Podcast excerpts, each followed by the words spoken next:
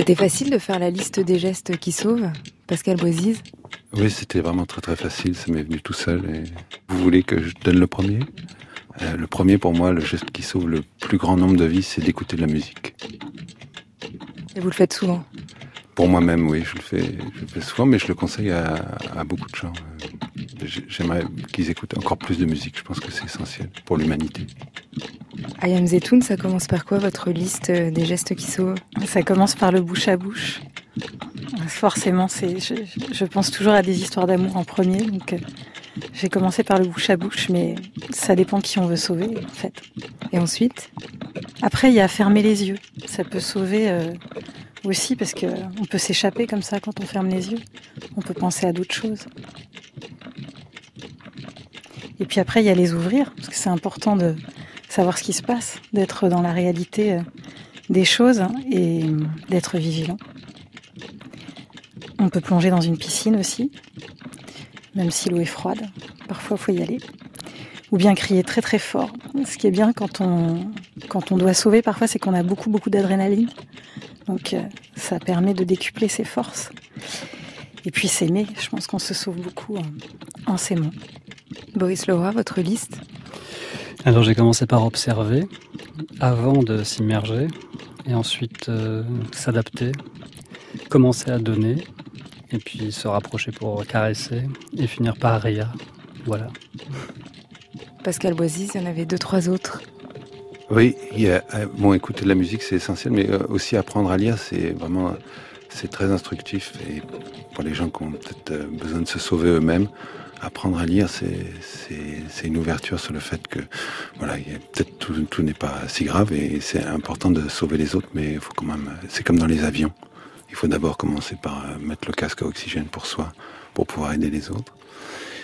Appeler ses amis, ça, je pense que ça, c'est un geste qui sauve. Et puis, euh, il faut euh, prendre la main de Romy Schneider pour lui dire qu'en fait, tout n'est pas si grave et que tout va aller vraiment, tout va aller bien, à partir de maintenant. Ça aussi, ça vous arrive souvent Bon, euh, moi et Romy, on a eu quelques difficultés de communication ces derniers temps, mais je pense qu'on va reprendre une relation euh, sérieuse.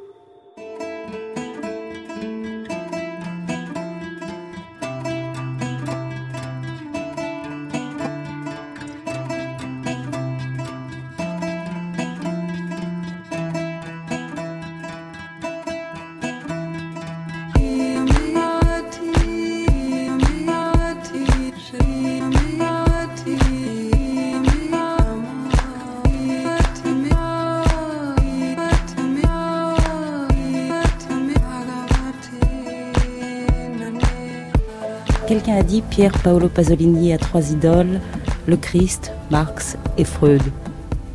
C'est un lieu commun. Un lieu commun. Un lieu commun et très banal. Et vous avez répondu Moi, mon idole, c'est la réalité. Oui, c'est vrai.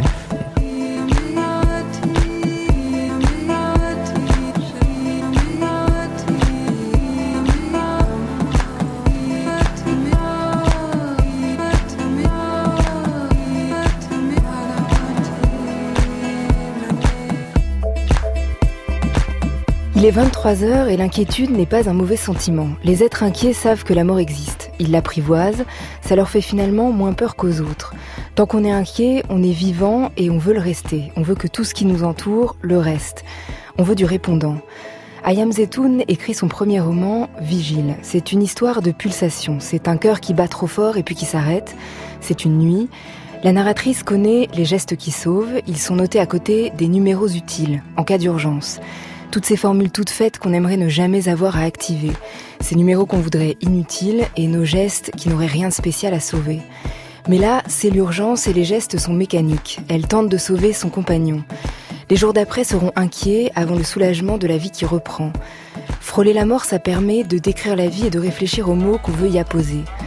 Pascal Boisis, lui, semble dire tout au long du deuxième album de Bruit Noir Je ne veux pas mourir. Il envoie des signaux. Il invente de nouvelles façons de dire qu'il est inquiet, que le pays est perdu, histoire d'être entendu, et de célébrer ça entre êtres humains très vivants. Il s'arrête devant l'escalator à Roissy, dans le dernier morceau, nous menace de partir et on sent qu'il va rester. C'est une histoire de pulsation. On est inquiet, on accepte de l'être et de faire les gestes qui vont nous sauver.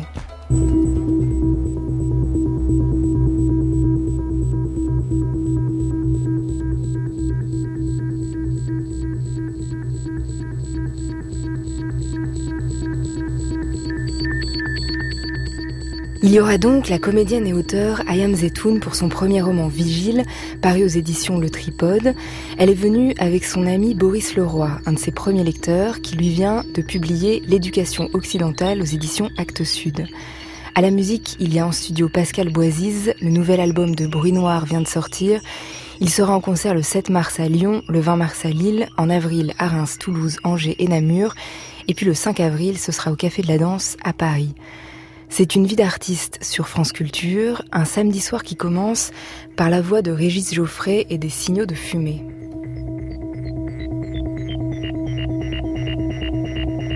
Quand on parle de chagrin, on ne peut pas en dire grand-chose. Un chagrin, c'est quelque chose euh, euh, dont on ne peut pas parler. Je pense que les plus grands chagrins sont très difficiles à exprimer. Je pense que des années après, peut-être, on peut donner euh, on peut on peut peut-être exprimer les choses, mais je crois que c'est plutôt on peut arriver à s'exprimer comme un peu par des signaux de fumée, comme euh, moi quand j'étais enfant dans les westerns, on voyait les Indiens qui qui se qui qui communiquaient par des signaux de fumée. Euh, au sens où on peut communiquer par le fait que les autres ont connu ces sentiments-là. Donc euh, en disant un seul mot une seule phrase, les autres peuvent comprendre parce que ça va faire réagir ce qu'ils ont en, eux, la souffrance qu'ils ont éprouvée eux-mêmes. Mais euh, c'est très, je pense que peut-être c'est aussi difficile d'expliquer la, douleur d'un chagrin d'amour que, que, la jouissance sexuelle. Comment exprimer un orgasme, c'est très très difficile, sinon qu'on peut en parler à quelqu'un d'autre parce qu'il en a connu un. Donc il peut euh, euh, avoir une idée de celui qu'on a pu connaître. Et je pense que le, chagrin, d'une façon générale, c'est ça. C'est parce que ça peut faire... Euh, ça correspond à un chagrin que l'autre a éprouvé.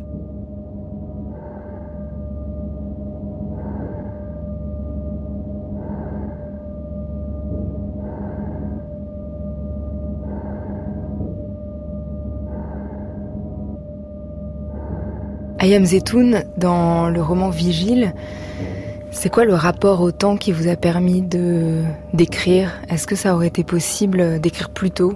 Non, ça aurait pas été possible. J'avais pas envie. Euh, j'avais pas envie d'écrire un témoignage, pas envie de d'écrire quelque chose qui soit de l'ordre de l'exutoire. Euh, je savais pas du tout que j'allais écrire ça. J'ai décidé de l'écrire il y a un an et je l'ai écrit. Euh, et qu'est-ce qui a déclenché? L'écriture J'ai toujours eu envie d'écrire un livre, donc euh, choisir par quoi on commence, euh, c'est ça la question. C'était, euh, moi j'avais envie d'écrire une histoire d'amour d'abord, et puis aussi une histoire qui m'était proche, oser franchir ce pas-là, de, partager quelque chose avec d'autres en se disant que ça peut toucher les autres, ça peut être quand même une histoire universelle, même si on parle de soi. donc voilà, j'ai choisi d'écrire euh, une histoire euh, qui m'est arrivée, mais j'ai choisi de l'écrire en pensant à d'autres histoires qui nous traversent. Euh, l'histoire d'Orphée Eurydice, l'histoire de Pénélope, de cette attente d'un homme, et donc la poésie avant tout, en fait. Et là, dans la voix de Régis Geoffrey qu'on entendait, il parle de l'écriture comme des signaux de fumée pour que les autres puissent peut-être comprendre à partir de choses qu'ils ont vécues. C'est quoi la, première chose que vous aimeriez qu'on comprenne comme sensation, comme sentiment en, lisant? Euh, Je pense que c'est l'étonnement que j'ai devant, devant cette histoire, euh, l'inouï en fait euh, que ça représente, qui continue en fait de me de me travailler, de, Les de premières me pages du livre, c'est cet événement. Ça commence la nuit et, et tout de suite, il y a cet arrêt cardiaque de cet homme que la femme va essayer de, réanimer. C'est la mort qui surgit au milieu de la vie. Euh, ça nous rend plus vivants aussi. Ça, fait très peur. C'est la terreur. Comme on raconte ça, c'est sûr que quand on raconte ça, même cinq ans après, euh, physiquement, euh, on revit des choses. Moi, je pense que l'écriture, elle est là aussi pour activer une mémoire physique. En fait, on parlait de signaux de fumée. Alors ça, c'est la vision.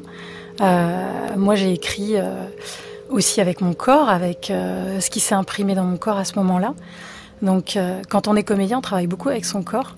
Souvent, on va sur un plateau et la première chose qui s'active, ce sont des sensations avant même de rentrer dans le texte. Et donc j'ai essayé d'être juste avec ces sensations-là, de leur donner un équivalent sur le papier. Et c'est vrai que le livre, c'est un livre très physique, presque chorégraphique, où vous décrivez en fait les corps dans l'espace. Même avant euh, qu'il y ait cet arrêt cardiaque, vous décrivez les deux corps euh, qui sont dans une cuisine ou dans l'appartement euh, et, leur rythme à eux et qu'est-ce que ça fait qu'ils soient en présence? Oui, c'est vrai qu'il y a cette scène qui est... Euh, c'est vraiment par ça que je commence. Qu'est-ce qu'on sent de l'autre? L'empathie qu'on peut avoir. Euh, donc c'est physique, mais c'est aussi... et ça, dans le reste du livre aussi, j'ai essayé d'en parler, c'est aussi l'invisible, c'est-à-dire que les vibrations qu'on a les uns avec les autres, elles, euh, on n'est pas obligé de se toucher pour être ensemble, et on sent des choses, même parfois de très loin. Et l'écriture, si c'était cinq ans après, est-ce qu'elle était inquiète ou elle était libérée de ça? Non, c'était une écriture libérée. Après, euh, c'est on, refait le chemin quand même. On se remet euh, dans les pas, mais c'est euh, une écriture euh, euh, qui cherche à partager. Donc il y a la distance, il y a euh, le ludisme aussi en fait. Même si c'est un peu dur parfois d'écrire ça, ça reste un jeu parce que écrire c'est quand même avant tout un acte artistique et dans ça il y a du jeu, il y a du ludisme en fait. Je vous ai proposé de lire une page de Vigile à Yamzetoun et vous m'avez dit là ça sera trop difficile, vous en avez choisi une autre. Oui, j'en ai choisi une autre. Euh, celle que j'ai choisie, je l'ai choisie parce qu'elle parle de justement de comment on arrive à parler à quelqu'un qui n'écoute pas ou dont on se dit qu'il saura jamais ce qu'on dit. Et puis aussi euh, comment on reste pudique. Euh, j'ai choisi cette page parce que ça parle de ma pudeur aussi, même si j'écris un, une histoire qui m'est arrivée. Donc à ce moment-là, la narratrice parle à l'homme qui est dans le coma. Et si tu lui parlais, et si tu lui prenais la main, et si tu lui faisais écouter de la musique, ton écharpe avec ton parfum glisse là entre ses mains. Je réalise que c'est possible, et c'est même le seul réconfort, oublier le bruit des machines et le passage des internes, sentir ta peau, voir ton torse se soulever, te toucher, te dire des mots d'amour. Alors je te parle, te dis à voix haute ces pensées qui me traversent, parce qu'il faut bien parler, oser. Cela, toi et moi, on sait le faire, ouvrir notre cœur à ceux qui se taisent.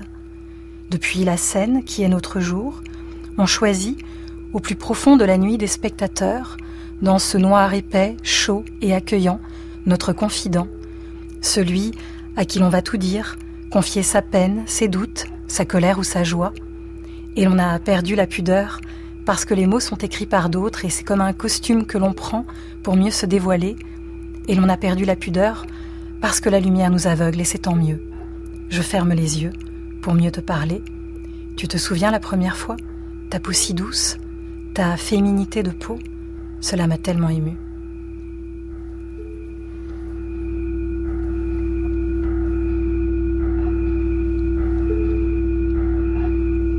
Vous parlez de la physicalité de l'écriture.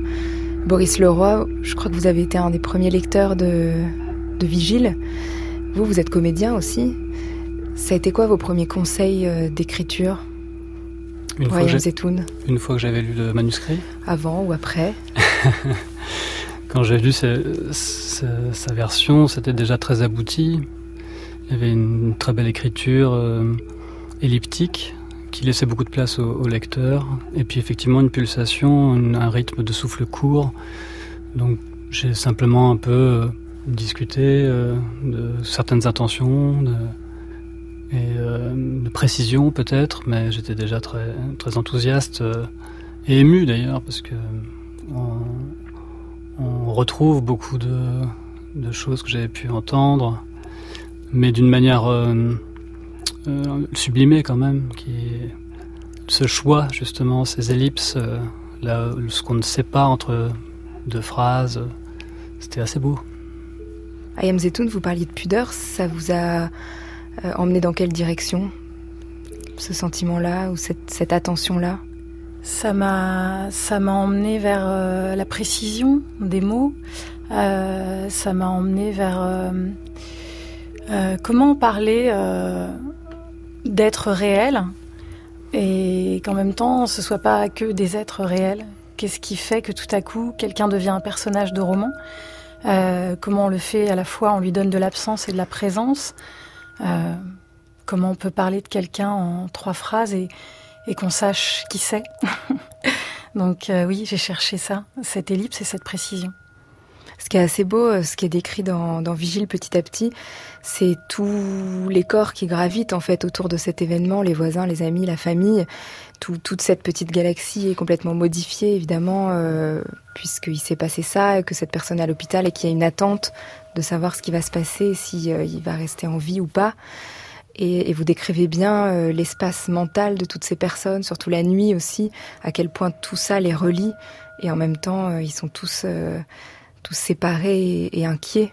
Mais il y a cette, ce collectif qui se crée. Et c'est vrai qu'on parle d'une pulsation, on part d'un cœur qui est un cœur unique, et puis on arrive sur le cœur, un peu le, le cœur antique, en tout cas, euh, voilà, et comment tout à coup euh, ça s'agrandit en fait, euh, cette respiration. Et quand vous écrivez, c'est aussi un geste pour consigner cette mémoire-là. Oui, absolument. Enfin, vous le dites à la fin du roman, c'est pour consigner ces, ces jours que, que toi tu n'as pas pu euh, garder Voilà. en mémoire. puisque donc le, le héros en creux dans l'histoire n'a pas la mémoire de ni de cet arrêt cardiaque, ni de ce temps de coma, ni même des quelques jours après le réveil. Et comme c'est une histoire complètement inouïe et folle, euh, c'est il faut absolument la partager avec l'autre. Et puis il faut se souvenir qu'il est bien là parce que euh, c'est tellement fou cette histoire qu'à des moments on peut douter de la présence de l'autre. Alors l'écriture, elle sert à asseoir cette présence.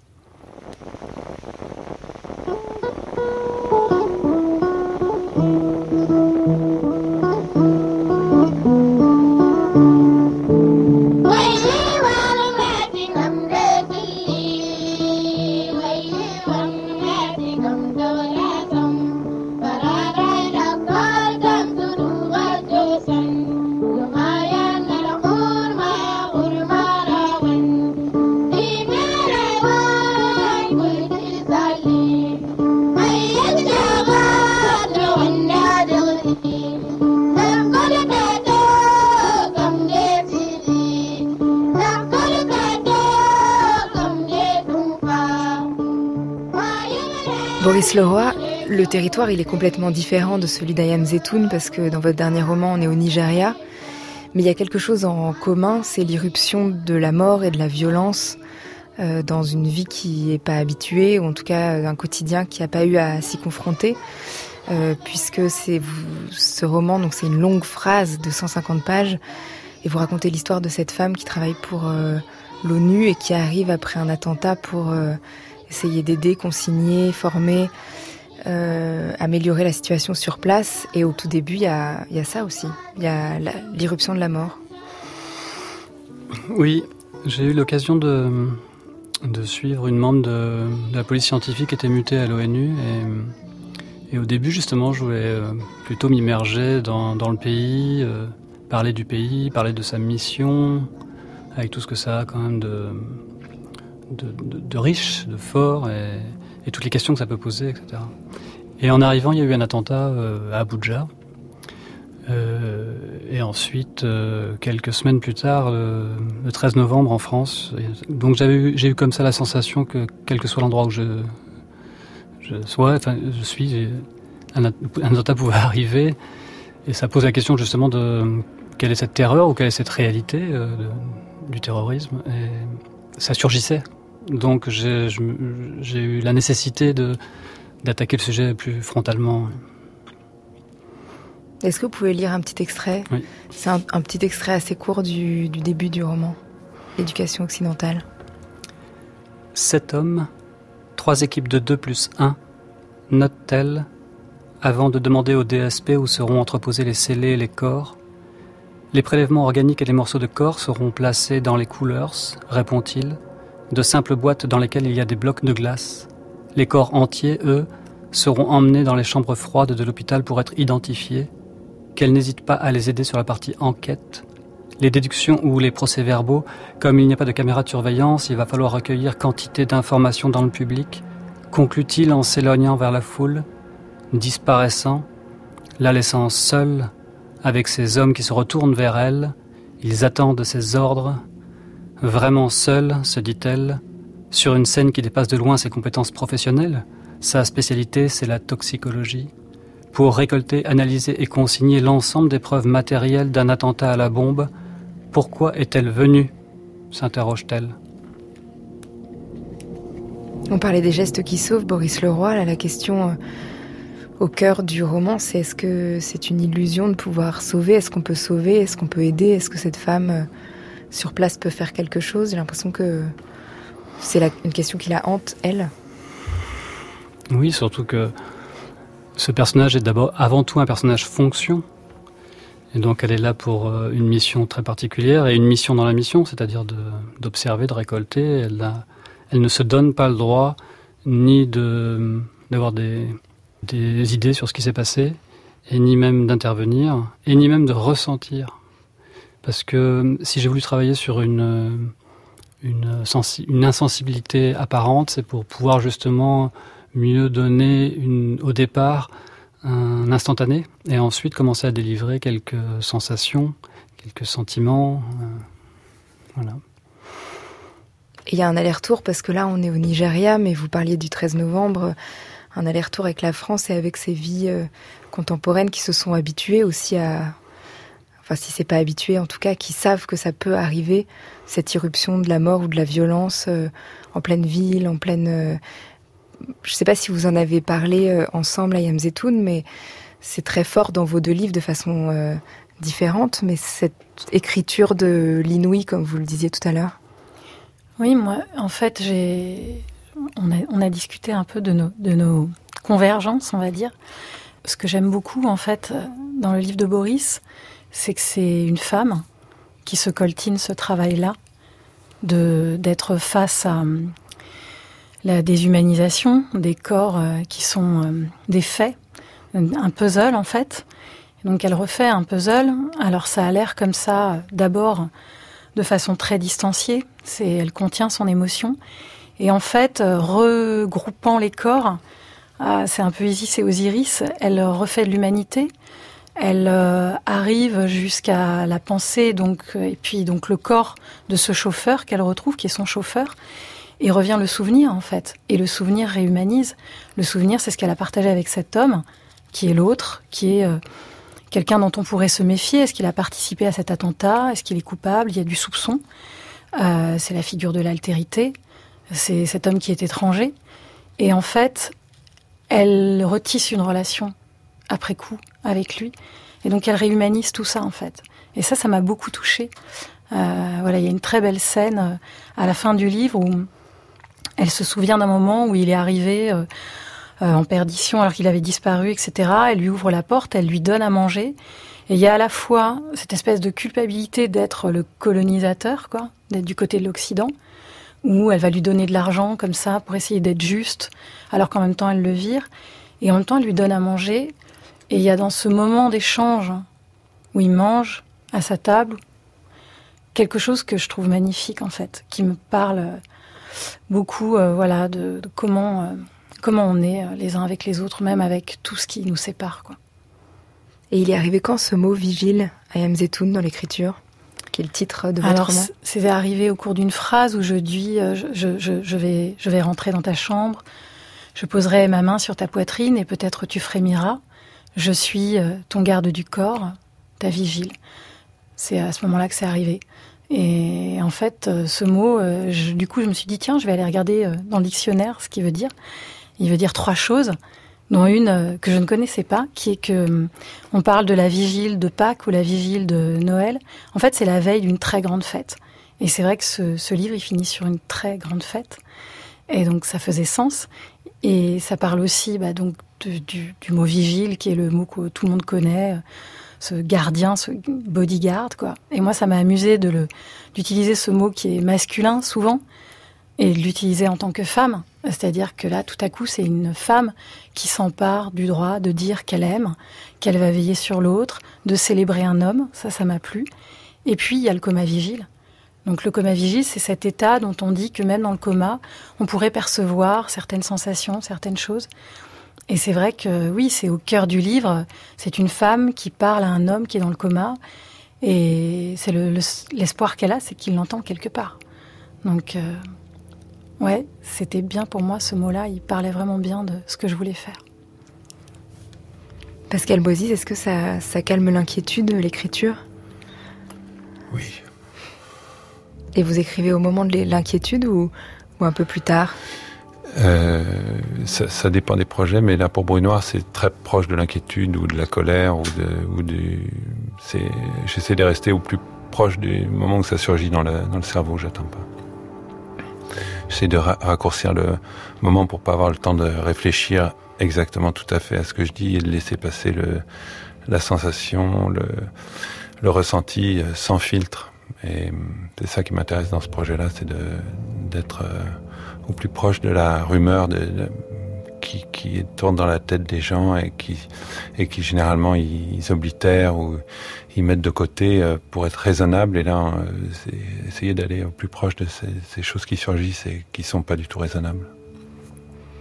On va en parler, on va écouter un, un premier morceau, un, un, des plus raisonnables mmh. de l'album, un des plus amoureux qui s'appelle Romy. Okay. Votre fameuse relation avec Romy dont vous parliez au début de l'émission.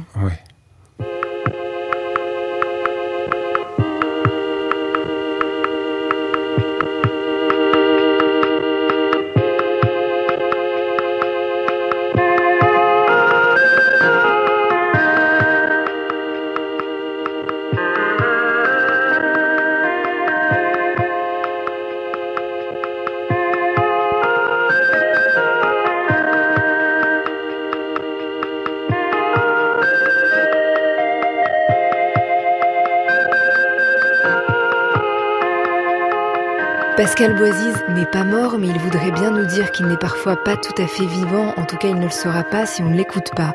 Accompagné par Jean-Michel Pires, Romy et la chanson d'amour du deuxième album de Bruit Noir. Je suis Pascal Boisiz, nous sommes en studio avec Guillaume Zetoun et Boris Leroy. Vous écoutez Une vie d'artiste d'Aurélie Charon sur France Culture. On est ensemble jusqu'à minuit.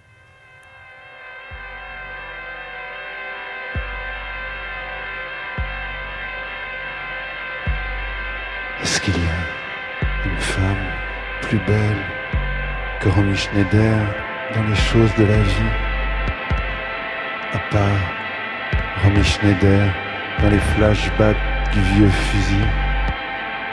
À part toi, mon amour, qui est une sorte de Romy aussi,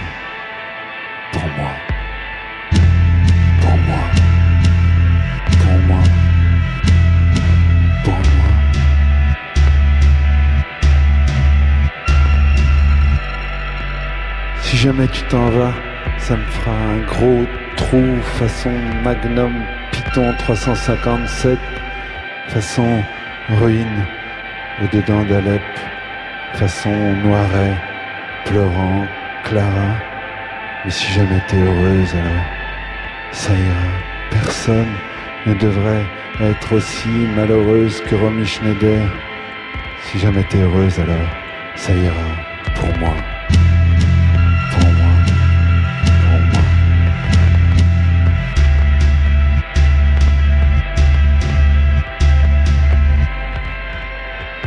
Dans les films avec Romy Schneider, un coup c'est elle qui meurt, un coup c'est Piccoli. Ce serait bien que dans notre film à nous, personne ne meure, tu vois. Et que je puisse profiter de toi aussi longtemps que tu le voudras.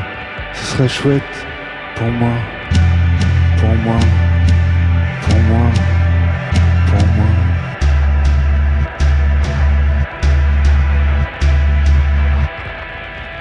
Quarante-six ans.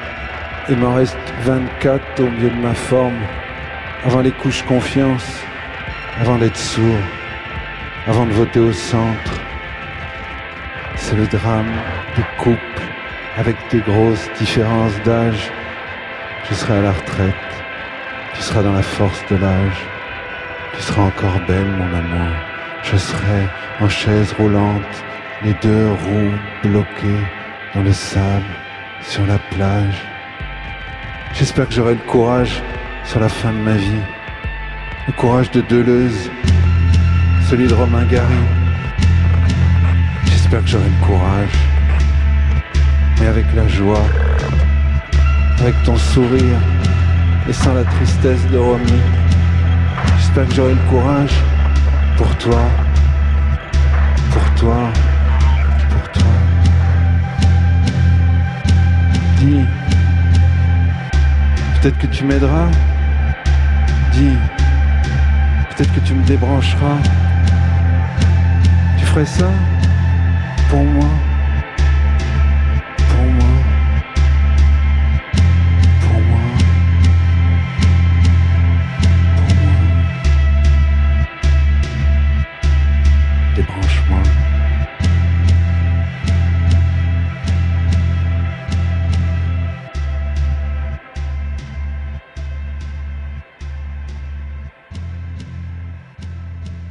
La vie des autres, c'est pas une vie pour toi. Non, des autres sont des autres. Donc, mais il y a des gens qui vivent, il y a des gens qui existent. Donc je suis pour les gens qui vivent. Parce qu'on n'a pas choisi d'être en vie. Donc quand on est en vie, il faut, donc il faut accepter, il faut, parce que c'est une, de quelqu'un qui a donné ça à nous. Donc on doit profiter de ça. Autrement, on est lâche. Donc il faut, il faut vivre. Enfin, moi je fais, donc j'essaie de faire ça. et quand j'existe comme une plante, c'est pour les plantes, pas pour les êtres humains. Mais c'est une boulot. Vous aimez la vie à Paris? J'aime être à Paris pour un moment, mais je veux plus vivre ici parce que c'est trop vite, les gens ils courent trop vite. Paris, c'est une une ville très speedy. Comme ça, les gens, ils marchent plus vite que dans les autres villes. Et je comprends pas. Donc, et dans les bistrots, comme ça, les garçons, tchoc, tchoc, tchoc, tchoc. On peut faire ça. Enfin, on n'est pas obligé de Peut-être il y a un esprit ici, c'est l'air, je sais pas quoi.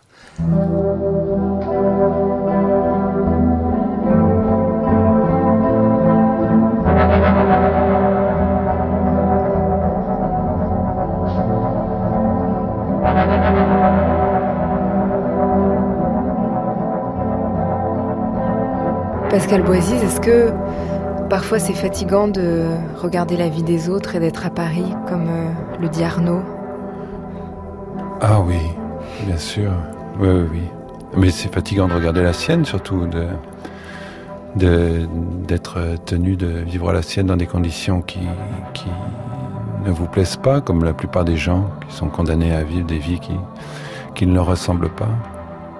Et qu'on voit dans le métro, que je, vois dans le métro tous les jours euh, et je, suis là.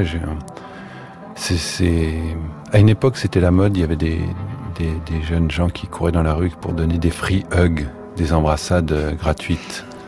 Mais je pense que ce serait, ça, ça moi, ça me,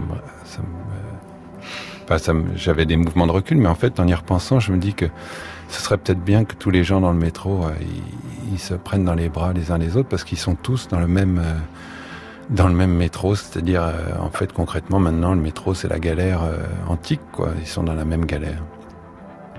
Le métro il est très présent sur l'album, ce deuxième album de Bruit Noir. Ouais. Oui, c'est un album euh, donc comme je disais très proche de, de des pensées des pensées qu'on ne souhaite pas penser, des choses qu'on ne souhaite pas ressentir et donc comme à l'époque où je l'ai écrit, je passais deux heures tous les jours dans le métro, c'était des, des moments particulièrement éprouvant où j'avais ces, ces, ces, choses qui surgissaient malgré moi et que au lieu d'occulter, euh, hop, je, je, prenais en note pour euh, en faire après des, des morceaux de bruit noir sur la musique de Jean-Michel. Vous parliez tout à l'heure d'inquiétude, de colère, d'être plus près de ces sentiments-là. Mmh. C'est vrai qu'il traverse euh, cet album, qu'on parle de Paris ou de, de l'Europe, de l'époque, de, euh, du succès qu'on a ou pas il y a une certaine colère et, surtout une peur que ça s'arrête, que les choses s'arrêtent. Ah, je suis, je suis, je suis pas sûr. Moi, si tout pouvait s'arrêter actuellement euh, sur tout ce qui se passe à Paris, et puis que d'un coup, euh, comme dans la, c'était quoi l'émission Twilight Zone, la quatrième dimension, c'est d'un coup, hop, je me souviens d'un épisode où tout s'arrêtait et on, pouvait tout ranger tout au placard et puis recommencer tout à zéro. Je pense que ce serait pas une si mauvaise idée vraiment que tout reprendre, voilà, on met tout à plat. On dit bon, ça vraiment, c'était vraiment raté, quoi. C'était vraiment nul. Hein. tout le monde le sait. C'est ça aussi. C'est ce qui me fascine, c'est que tout le monde sait que ça va pas. Tout le monde sait que c'est pas la bonne méthode.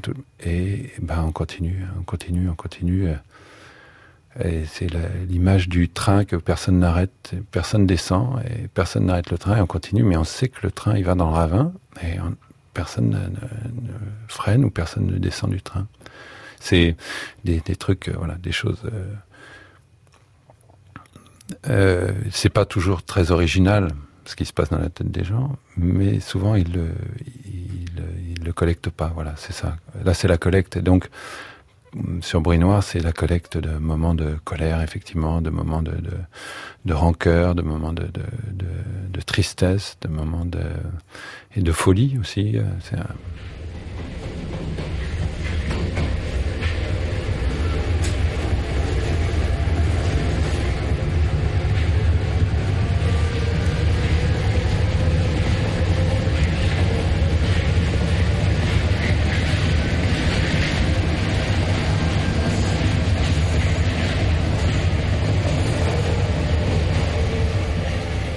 Ça, c'est la première piste euh, de l'album.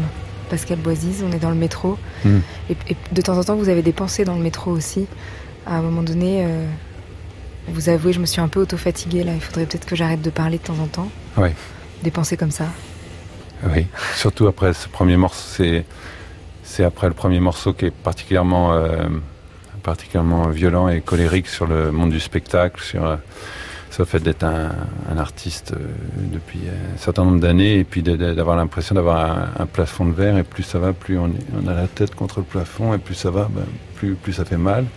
Donc euh, voilà, c'est des c'est parfois très égocentrique, parfois très, parfois l'inverse, mais là, en, l'occurrence, euh, oui. Mais effectivement, il y a plein de fois où je m'auto-fatigue. Et ce premier morceau s'appelle Le succès. On l'entendra à la fin de l'émission. Mm. Euh, et la question que vous posez, c'est qui entend, qui écoute, qui est là pour, euh, pour écouter la musique euh, qu'on fait ou hmm. ce qu'on écrit. et en effet, vous accusez bah, le monde de ne pas entendre. Vous avez répondu à cette question qui, qui va entendre, qui va écouter, à qui je m'adresse? Bah, hum, C'est qu'en fait, de toute façon, j'ai pas le choix. Mais que qui est personne pour écouter ou qui est personne pour recueillir la bouteille à la mer, je vais quand même l'envoyer. Je vais quand même continuer à les envoyer. Euh, en fait, c'est pas de ma responsabilité. Je j'ai pas le choix. Je fais ça. Je, vais continuer à faire des, albums. Euh, j'espère, voilà, qu'ils seront toujours bien pour les gens parce que moi, je vais être obligé de continuer. Et il y a beaucoup au fil de l'album cette idée que il y, a, ce morceau qui s'appelle Paris, mais en tout cas qu'on est écrasé par euh, l'urbain ou par peut-être ce train, ce métro dans duquel on ne sort pas et, dans lequel on est coincé. Et il y a un, moment où vous parlez des animaux sauvages, hmm. ou euh, en tout cas de cette, cette chose sauvage, euh, même dans, vous parlez de l'Europe qu'il faudrait peut-être réenchanter, ou des différences qu'il faudrait peut-être garder, des, comme si tout était polissé maintenant. Oui, oui, moi je sens qu'on est dans un monde euh, de plus en plus euh, totalitaire avec euh, une seule, contrairement, il paraît qu'il y a 750 chaînes de télé, moi j'ai l'impression qu'il n'y en a qu'une seule et puis qu'il n'y a qu'une seule personne qui parle et qu'on aimerait bien qu'il n'y ait qu'une seule personne qui écoute et que c'est la même publicité, il suffit de voyager un peu en Europe, c'est les mêmes supermarchés, les mêmes produits. Je suis sûr que les produits, je ne veux pas noter, dire de marque, mais par exemple un truc qui s'appelle Reflet de France, on va en Pologne, à mon avis, il y a marqué Reflet de Pologne, mais c'est le même packaging, c'est la même chose à l'intérieur. Et ça, c'est très oppressant. Et effectivement, moi, j'ai des souvenirs de d'enfance où, quand euh, ne serait-ce qu'aller en Belgique, euh, c'était c'était très différent. C'était vraiment c'était très plaisant. Et effectivement, c'est un album qui part du métro et qui rêve d'animaux sauvages, qui rêve justement de partir, qui rêve d'un autre euh, d'une autre manière d'être ensemble, moins, moins en forme de troupeau qui vont à l'abattoir et plus en animaux sauvages libres. Ma che ci vuoi insegnare la Bibbia a noi? La messa l'ha detta cantata! Eh? La mamma Roma, facciate una bella cantata dei cori. Chi la canta? Ma la, ma, la mamma Roma! Fior de gaggia Quando canto io canto con allegria. E se io dico tutto rovino sta compagnia. A Carmine, batte da te che sta forte ancora. Fatto nero, Carmine. C'est un extrait de Mama Roma. Pasolini, c'est celui qui est le plus mort. Pascal Ouais. Boisise. Oui, c'est celui qui ce que vous écrivez. Oui, euh, c'est celui qui me manque le plus. Et je pense que je je dois pas être le seul parce que je- il y a plein de gens qui me parlent de cette euh, évocation de Pasolini.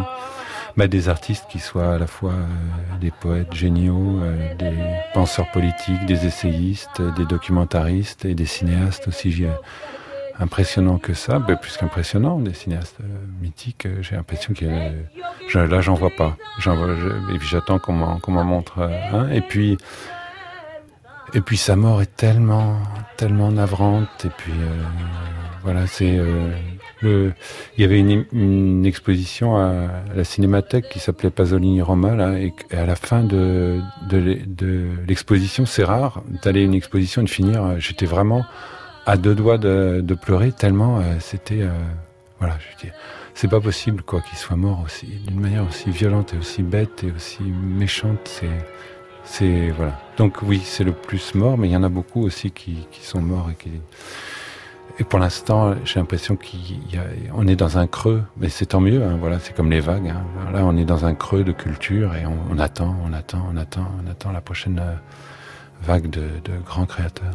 Il y en a beaucoup que vous regrettez des morts et vous parlez de ceux qui étaient très vivants en 1967. Hmm. C'est le titre d'un autre morceau. Oui, oui, ça fait euh, ju- justement, je dis euh, que ça fait un peu vieux con. Les discours c'était mieux avant, mais là je fais quand même la liste pour apporter la preuve que bon bah et je liste les les auteurs français, euh, les les chanteurs, les musiciens, les et les cinéastes qui étaient là en 1967, et je demande qu'est-ce qui qu'est-ce qui reste, mais qu'est-ce qui reste? C'est quoi la liste? Vous voulez que je la fasse maintenant? Euh, Duras, Perros, Pérec, Hiverno, Sarraute, Aragon, Guilvic, Césaire, Mauriac, Michaud, Mallory, Ursenard, Deleuze, Girard, Giono, Lévinas, Lévi-Strauss, Debord, Beckett, Foucault, Gabriel Garcia Marquez, Kundera, Calvino, Thomas Bernhardt, Fellini, Visconti, Bergman, Kurosawa, Dreyer, Hitchcock, Truffaut, Chaplin, Ford, Fassbinder, Howard Hawks, Black Edwards, Billy Wilder, Pasolini, Pasolini, Pasolini? Hmm?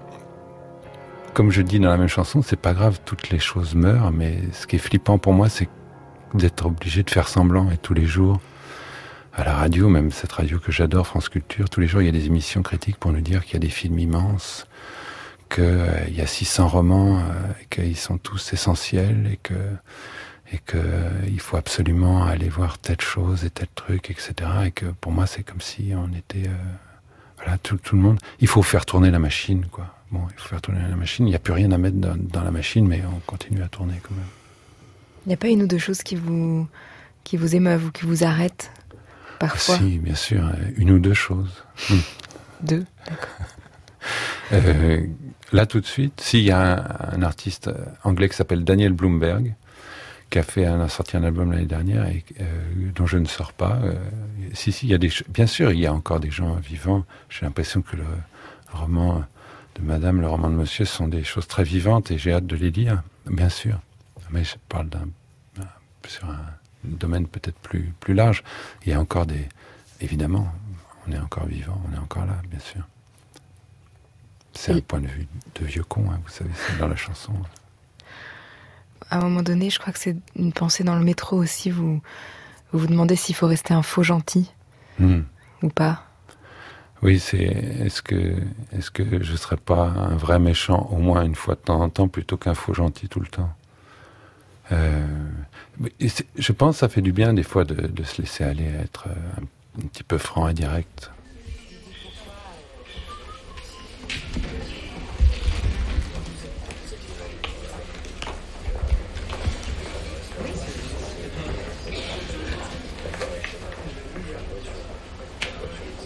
L'autre jour, j'ai reçu une gentille lettre de quelqu'un genre haut placé, tu vois.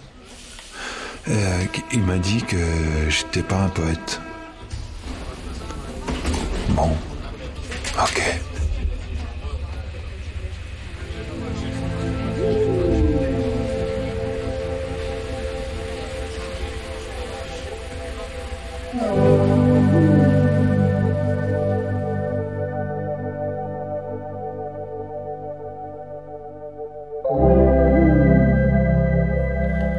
Vous avez répondu à cette lettre, Pascal Boisise Non.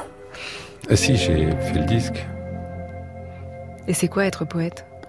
Bah, D'après lui, c'était, il y avait apparemment un cahier des charges et je remplissais pas les, les bonnes cases dans le cahier des charges d'être poète. Bon, mais c'était c'était, c'était, c'était un, un, cadeau euh, pour pouvoir justement écrire ce petit interlude de recevoir cette lettre-là. je devrais le remercier. Et c'est quoi être poète Alors, il faut demander à, à Pier Paolo Pasolini. Lui, il savait. Le dernier morceau s'appelle Partir. Hmm. C'est une, une, possibilité, une issue, une option? Oui. il y a un monde en dehors de Paris. Il y a, des... Partir où? Ben, euh, par exemple, euh, à Aubenas, tiens, en, en, Ardèche, ou à Justignac, en Ariège, ou ou euh, au Kyrgyzstan, ou, ou, euh, ou, sur les monts Pamir au Tadjikistan. C'est un des plus beaux endroits du monde.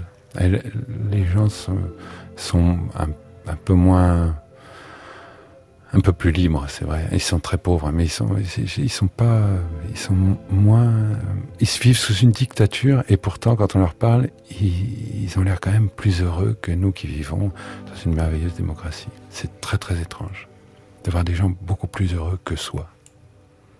Et pourquoi dans le morceau il est bloqué devant l'escalator à Roissy? Bah parce qu'il a du mal à franchir le pas, mais il y arrive à la fin. Il, il passe le virage et puis on ne le voit plus pourquoi il dit ce serait bien que je reste concentré là tout de suite là sur ce que je vis? Parce que il, hmm, est bloqué, à, enfin il est, il est sur le point de partir. il y a tout ce à quoi qu'il pense, tous tous ces liens qu'il attache, et donc il les défait un par un en disant au revoir. Il défait les liens qu'il qu'il retiennent. Et puis quand il a défait le, le dernier, il se dit bon, ça y est, ça c'est de côté. Ce serait bien que je reste concentré euh, là maintenant, tout de suite sur ce que je vis. Reste concentré. Et sa sensation à lui, c'est d'être dilué. Et donc là, c'est, il part pour euh, se, reconcentrer. On est tel, tout le temps troublé, tout le temps dérangé par des choses qu'on a installées soi-même sur son téléphone. On est dérangé constamment par des choses qu'on a installées pour être dérangé, pour euh, c'est c'est euh, le, le, totalitarisme, l'auto-totalitarisme. C'est l'auto c'est comme si on filait des puces pour être surveillé que ah tu as ah tu as reçu la dernière puce pour euh, glisser tout ta peau pour euh, d'être surveillé 24 heures sur 24 ah ouais je l'ai reçu c'est super. Ah c'est la puce quoi? C'est la puce X. Ah moi j'ai que la 5S oh mince. J'aimerais bien avoir une puce euh, j'aimerais bien avoir la X. Ayam Zetoun vous arrivez à rester concentré là tout de suite sur ce que vous vivez comme l'écrit Pascal Boisise ouais. Je trouve que quand les autres parlent on arrive pas mal à être concentré en fait quand même. Et enfin, je, je, je, repensais à cette histoire de métro. Mmh. Et moi, euh, effectivement, je trouve que le métro c'est dur. Mais je trouve que si on s'en tient juste à l'apparence des gens, à la tête qu'ils font, on, on, déprime quoi. Et ce qui, ce qui réhumanise, c'est ce qui se passe à l'intérieur. Moi, je pense pas que les gens y vont tous mal. Hein. Moi, je pense que l'intérieur des gens est passionnant.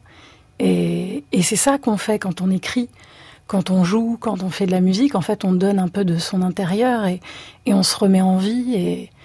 Mais tout le monde a ça. Enfin, je crois pas que les gens sont vides ou forcément tous tristes.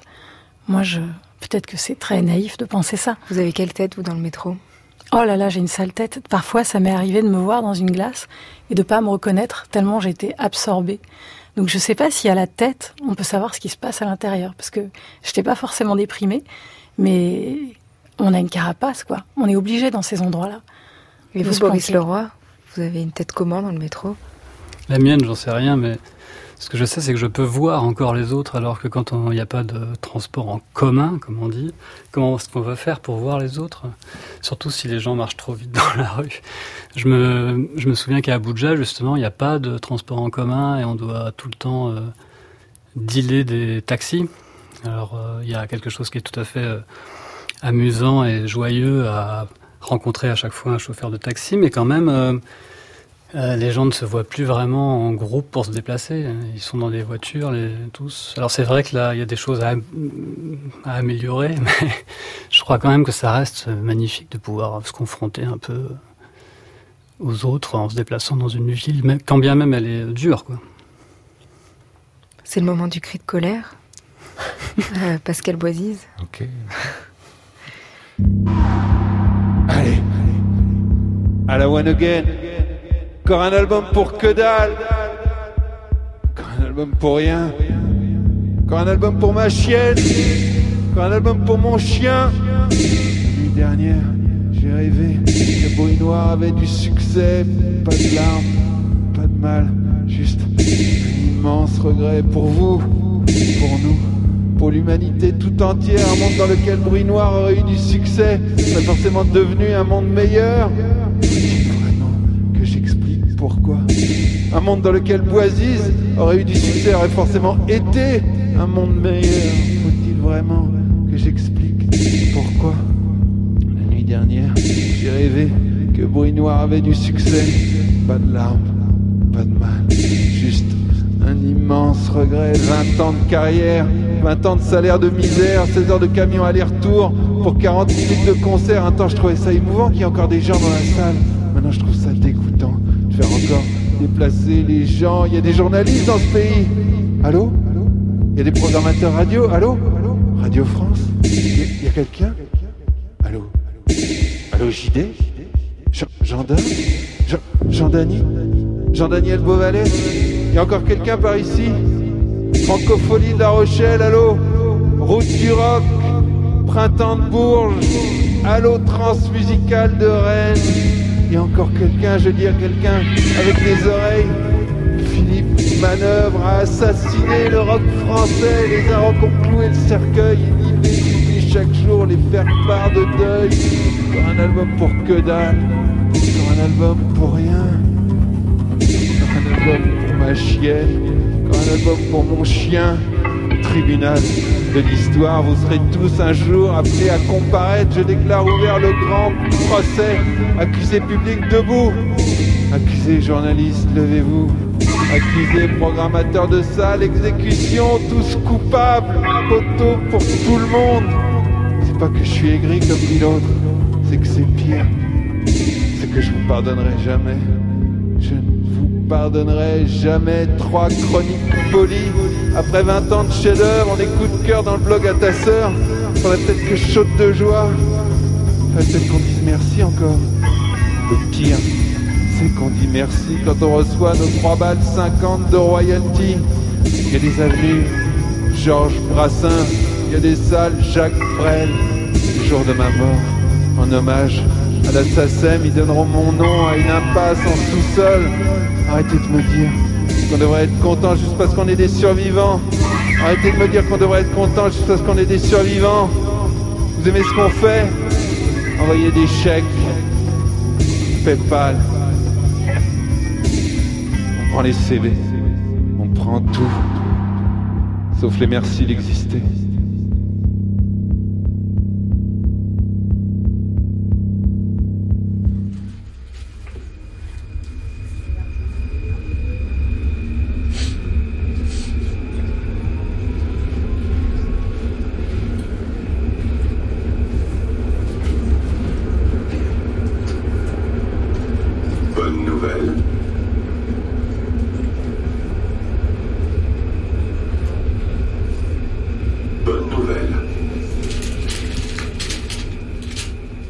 Ça se termine quand même par une bonne nouvelle.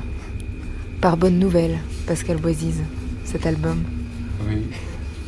Euh, je sais pas. Euh, je pense que c'est à chaque auditeur de décider quelle est la bonne nouvelle. Peut-être que y en a pour certains, ce sera parce que le disque est fini. Et puis d'autres parce que pour le personnage de la dernière chanson, c'est parce qu'il est parti. Ou euh, voilà, à chacun de, de... pour la fin, c'est une fin ouverte.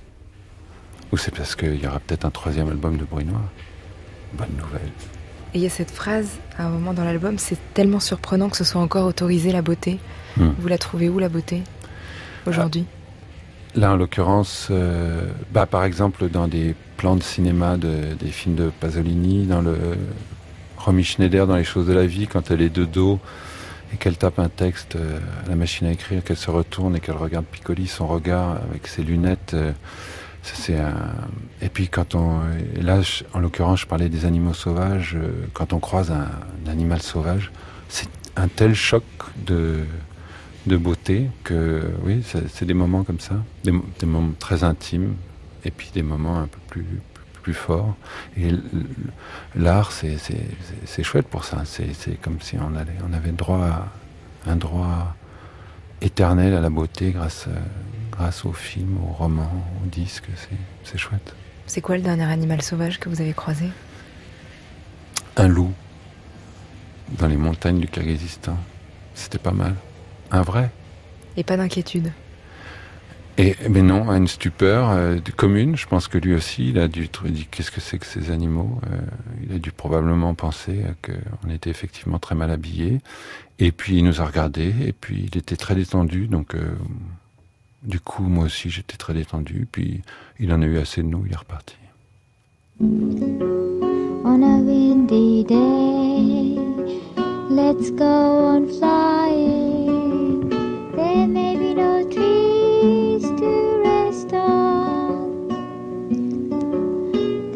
We know.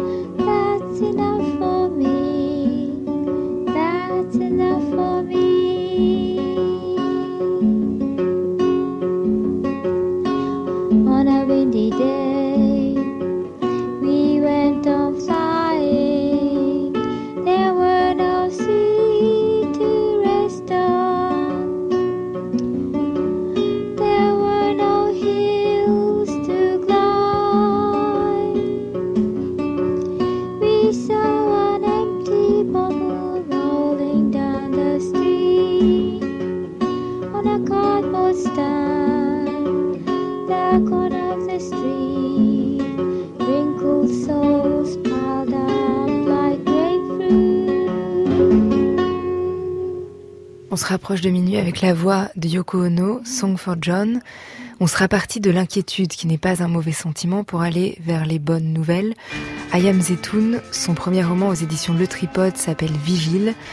Pascal Boisiz, le nouvel album de Bruit Noir, le second vient de sortir et il sera en concert le 7 mars à Lyon, le 20 mars à Lille, en avril le 5 à Paris au Café de la Danse et puis à Reims, Toulouse, Angers et Namur.